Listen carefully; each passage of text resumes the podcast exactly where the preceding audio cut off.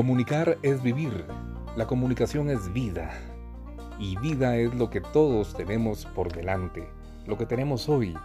Nosotros estamos protagonizando nuestra propia historia y para ello es preciso avanzar, dejar atrás el pasado, concentrarnos en el presente, visualizar el futuro y proyectarnos hacia él.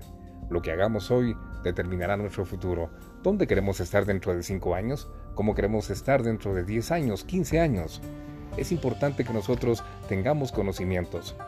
Y de hecho todos los tenemos, pero paulatinamente se pueden ir perdiendo si no fomentamos la comunicación, si no seguimos produciendo, porque todos los días aprendemos, mas no todos los días producimos. Comunicación sin límites. Les invito a participar. Bienvenidos, crezcamos en conocimientos, porque el conocimiento es...